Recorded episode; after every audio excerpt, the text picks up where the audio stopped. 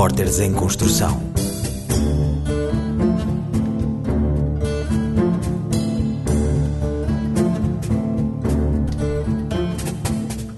Assinalamos em dezembro um ano de programas do Repórteres em Construção sobre liberdade. Para além de um significado amplo, multifacetado e difícil de medir, defendemos que a liberdade percorre muitos dos nossos recantos do dia a dia. Comecemos este programa a falar de liberdade sexual. Entre as vozes que pedem uma revolução cultural e aquelas que defendem a liberdade de escolha, Portugal enfrenta desafios complexos quando se fala em liberdade sexual. Por exemplo, a legalização da prostituição, que desafia tabus e redefine paradigmas sociais. Muitos defendem que, ao despenalizar a prostituição, o país pode lançar uma luz sobre as pessoas que vivem nas margens da sociedade e que, a partir daí, se pode discutir a autonomia do corpo e o direito à escolha. Marta Rodrigues, Karina Freitas e Ana Ferreira Dias, estudantes da Universidade do Minho, trazem precisamente este tema, o da liberdade sexual, para a nossa mesa de debate.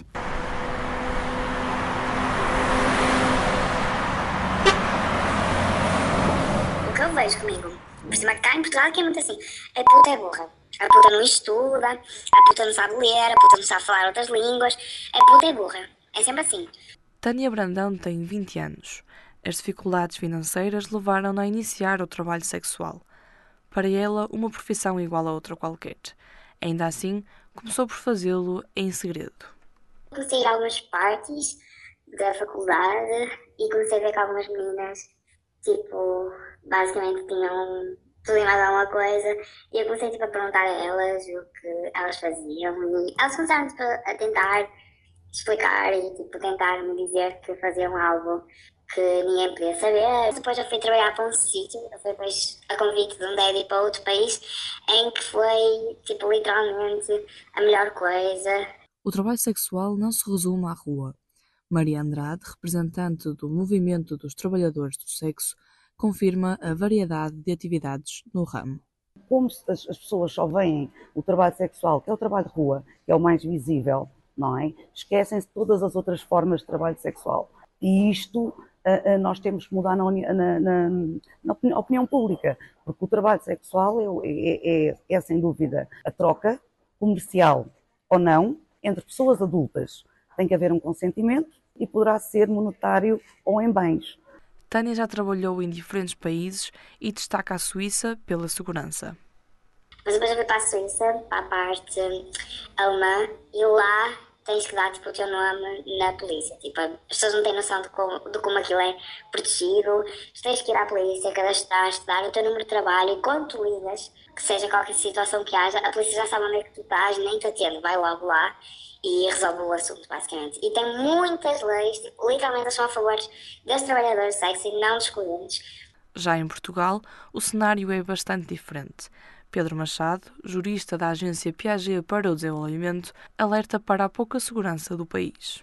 Esta atividade ocorre portanto, numa zona cinzenta, uh, em que as pessoas acabam por, não, não sendo proibido, as pessoas acabam por exercer essa atividade, mas não de uma forma digna, tal como ocorre noutra atividade. E as pessoas acabam, acabamos por não ter, uh, as pessoas acabam por não ter acesso a, a direitos laborais, acabam, acabam, acabam, por não ter acesso à proteção social. Quando falo em direitos laborais, falo direito a um horário de trabalho, direito a dias de descanso, direito a férias, uh, direito a dias de férias, portanto, todos aqueles direitos que uh, numa, numa atividade normativa uh, estão previstos. Um trabalhador sexual está muitas vezes exposto a estereótipos e preconceitos. Tânia ouve comentários machistas, sobretudo por parte de homens. E os homens ficam tipo, sempre preconceituosos, e sempre, ai, por que trabalhas nisso? E uh, não, não deveria estar nisso. E é sempre esse, esse machismo de milhões, esse patriarcal. Maria Andrade também considera Portugal um país machista. A sociedade portuguesa ainda é muito patriarcal, machista. E podemos dizer que não, mas também uh, preconceituosa. Tânia, Maria e Pedro não se conhecem, mas têm algo em comum. Defendem a descriminalização do trabalho sexual. Querem ver liberdade na profissão acompanhada de direitos laborais. Só assim, acreditam, se traça o caminho para a igualdade social e de direitos. Quando se fala em liberdade sexual, é fundamental discutir o direito à autonomia e identidade. Ana Cristina Santos, do Centro de Estudos Sociais da Universidade de Coimbra, tem desenvolvido estudos nesta área e considera que a sociedade portuguesa tem muitas dificuldades em enfrentar tudo aquilo que é contra o padrão e a norma instituída. Francisca Tralhão e Beatriz Silva, alunas da Universidade de Coimbra, foram conhecer o contributo da investigadora dentro de uma área de estudos que está a crescer no nosso país. Muitas vezes, quando pensamos nos movimentos LGBT ou nas pessoas LGBT, eh, vem-nos à memória este imaginário de uma pessoa eh, jovem, forte, que não tem problemas de mobilidade, por exemplo. Então, desta vez, estamos a pensar nas pessoas mais eh, envelhecidas e que muitas vezes são invisíveis. Estão remetidas a, a um maior isolamento, a uma solidão acrescida. Ana Cristina Santos é investigadora em estudos de género no Centro de Estudos Sociais da Universidade de Coimbra, onde coordena vários projetos, entre eles o TRACE, Cidadania Queer ao longo do tempo, envelhecimento, idadismo e políticas LGBTI+, na Europa com financiamento do Conselho Europeu de Investigação. É preciso resgatar uh, uh, também a diversidade para dentro do próprio movimento LGBT. Por isso, com este projeto, queremos criar um arquivo de histórias de vida de pessoas LGBTQI+, com mais de 60 anos. O projeto Colorful Childhood está também dentro da temática do envelhecimento à infância. Deste projeto, constatou-se que muitas das práticas dos profissionais têm um problema em comum quando lidam com crianças, denominado de adultismo. O que nós criámos neste projeto, que me parece muito interessante, foi um conselho de juventude, composto por jovens que nos ajudaram, por exemplo, na escolha de materiais de divulgação ou na discussão de alguns temas. E este é um exemplo de uma prática que eu acho que é importante ser implementada quando se fala de temas atinentes à infância. A investigadora também apresentou dificuldades nesta área. Desde logo, tem tido dificuldade em afirmar-se como área científica, até mesmo entre pares, até mesmo na própria universidade, não é? E aqui não estou a falar da Universidade de Coimbra, estou a falar da Universidade no geral. Basta pensarmos que não existem linhas de financiamento para projetos de investigação em Portugal na área dos estudos de género.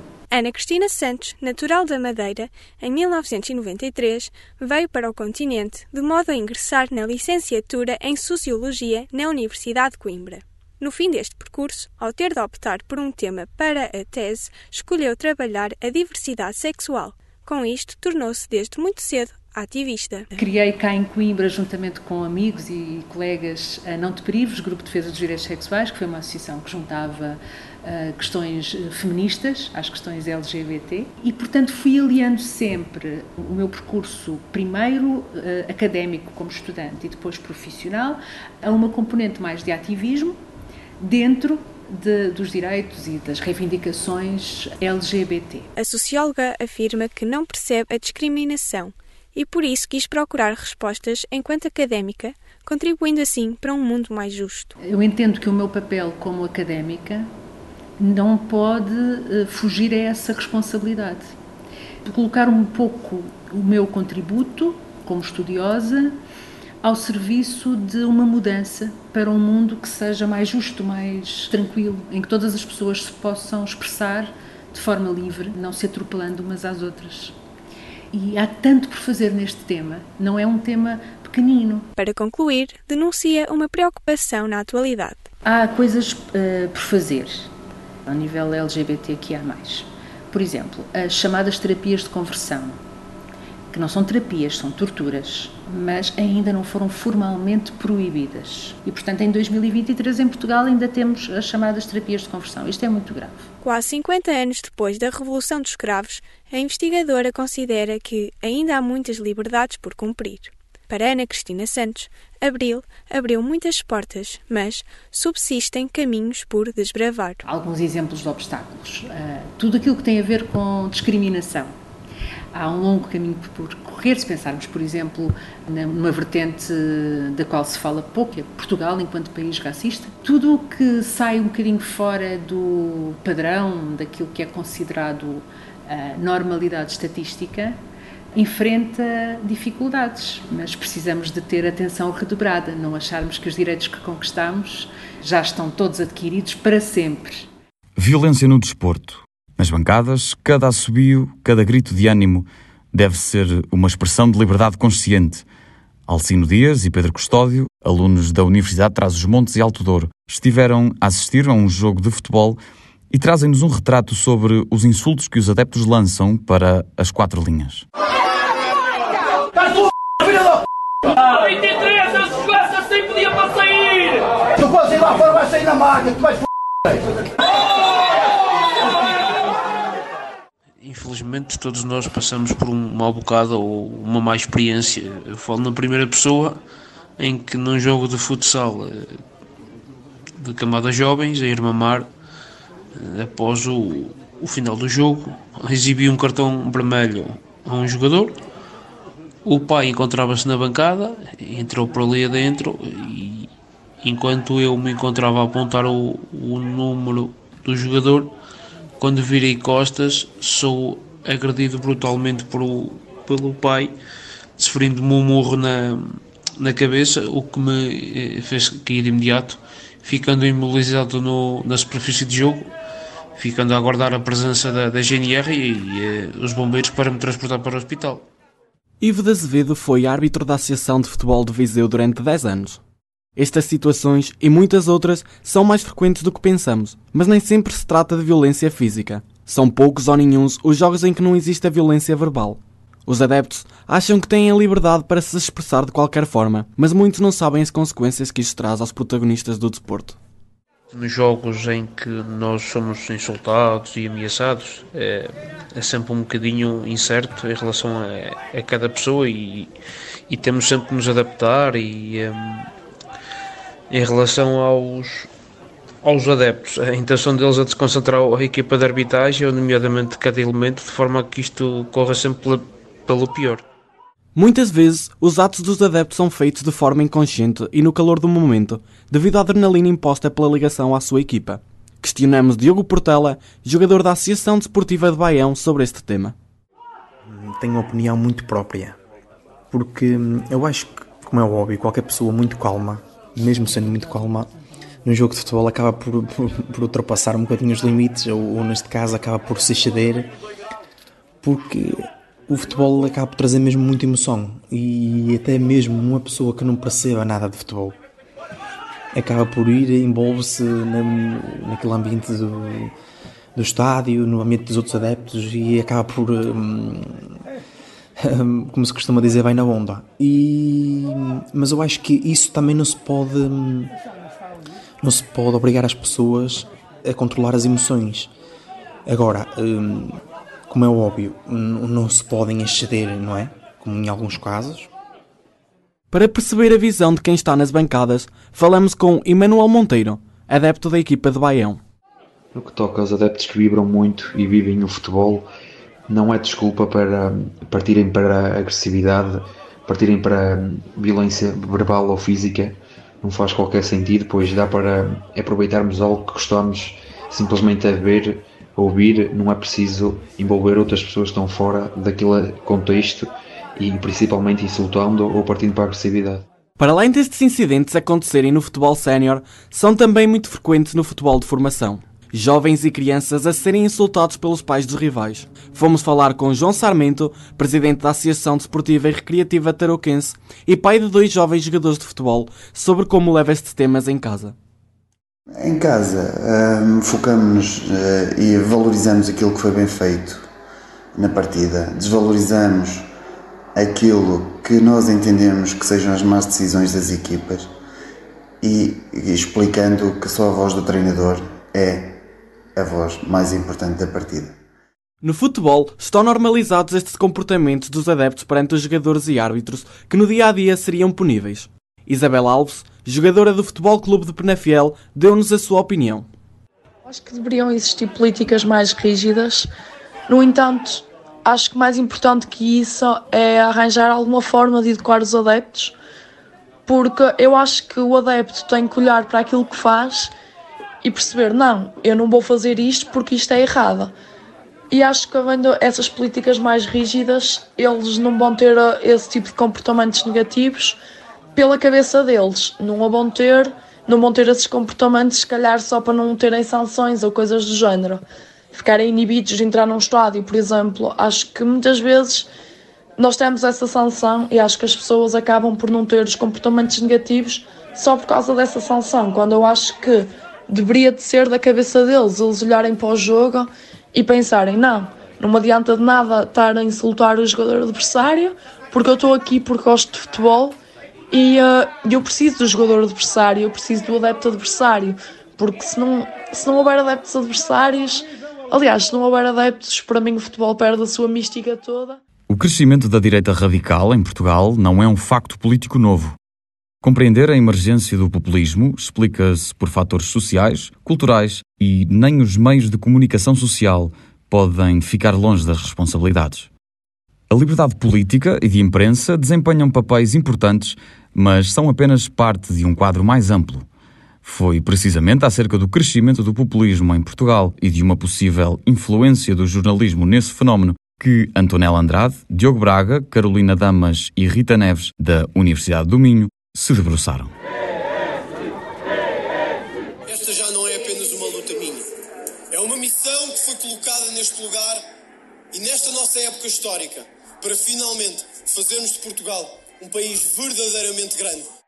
A nossa democracia não só não está garantida, como vive o momento de maior risco à sua existência desde o período pós-revolucionário. O principal risco para a democracia não está nos autoritários, que serão sempre uma minoria. Está naqueles que lhes quiserem dar a mão. Dois discursos diferentes, dois lados distintos do espectro político português. André Ventura, do Partido Chega, e Rui Tavares, do Livre. Para o deputado de esquerda, o principal risco da democracia portuguesa está naqueles que dão a mão aos partidos autoritários. Colocamos então questões. O jornalismo dá a mão a estes partidos ao fazer uma cobertura mediática? Quais são as causas do crescimento do populismo em Portugal e na Europa?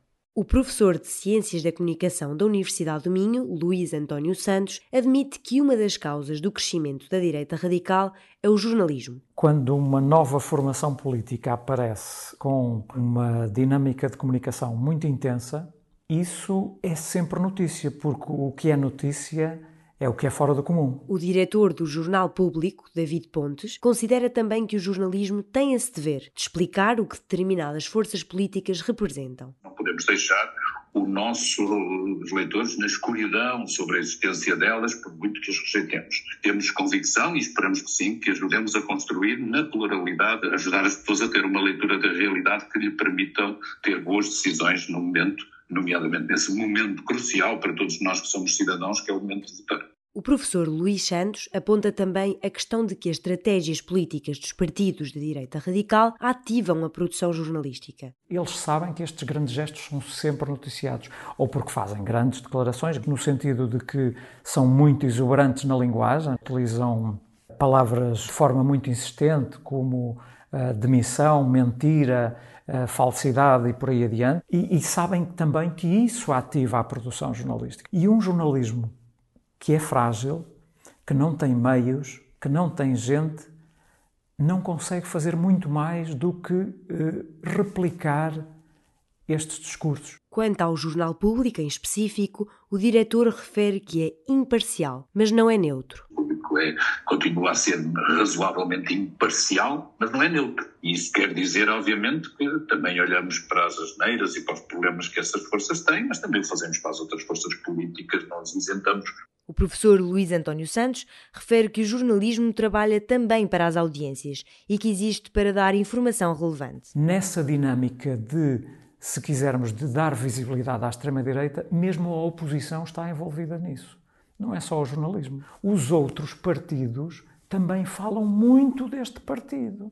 E é muito difícil de deitar a culpa toda ao jornalismo. Neste sentido, falámos com dois políticos, Maria da Graça Carvalho, deputada do PSD no Parlamento Europeu, e Sérgio Lopes, vereador do Partido Socialista em Ilhavo. Quando falamos em partidos da extrema-direita radical em Portugal, estamos a falar do Chega, não estamos a falar de mais ninguém, não é? Ah, eu acho que o que leva, o que leva um partido como o Chega a ter cada vez mais popular, é uma verdade ali, é o descontentamento das pessoas com os restantes partidos. A principal razão é a falta de resposta dos partidos mais do centro aos problemas concretos das pessoas. Portanto, a extrema-direita alimenta-se de todos estes receios, de todas as, todos os medos, de todas as as preocupações das pessoas, não dá respostas concretas a nenhuma destes problemas, mas explora esse medo, amplia esses medos. O professor universitário distingue as vozes que respeitam o sistema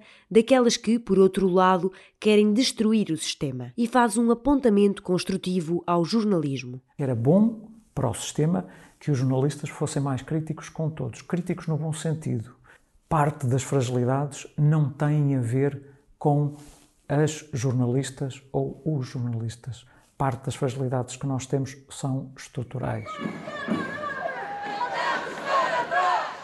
As eleições legislativas estão de volta depois da demissão do primeiro-ministro António Costa e da queda do atual governo. Sondagens recentes mostram que, apesar de estarem ambos em queda, o PSD está à frente com 29%, seguido do PS com 28%. Em terceiro, o Chega, que se assume como uma peça indispensável numa união de direita, cresce para os 16%. Os dados são da Universidade Católica Portuguesa, para o público e para a RTP, a partir de um inquérito realizado entre 15 e 24 de novembro. E se política é a arte do possível, esperamos que a liberdade seja sempre mais do que apenas uma possibilidade. O Repórteres em Construção completa com este episódio um ano a respirar liberdade, como forma de antecipar a celebração dos 50 anos da Revolução de Abril. E para que se evite uma crise de meia-idade desta aclamada liberdade, habituemos-nos a ela, mas não a tomemos por garantida. Lutemos todos os dias para que a liberdade não seja apenas um capítulo na história, mas um poema contínuo. Neste programa do REC participaram os alunos Francisca Tralhão e Beatriz Silva, da Universidade de Coimbra, Alcino Dias e Pedro Custódio, da UTAD, Marta Rodrigues, Karina Freitas, Ana Ferreira Dias, Antonella Andrade, Diogo Braga, Carolina Damas e Rita Neves, da Universidade do Minho. O meu nome é Vasco Magalhães e sou estudante da Universidade de Coimbra. A edição do programa foi Diana Fernandes Silva, jornalista do Grupo Renascença. A coordenação editorial do Repórteres em Construção pertenceu a Fábio Ribeiro, Francisco Sena Santos e Miguel Van der Kellen. REC Repórteres em Construção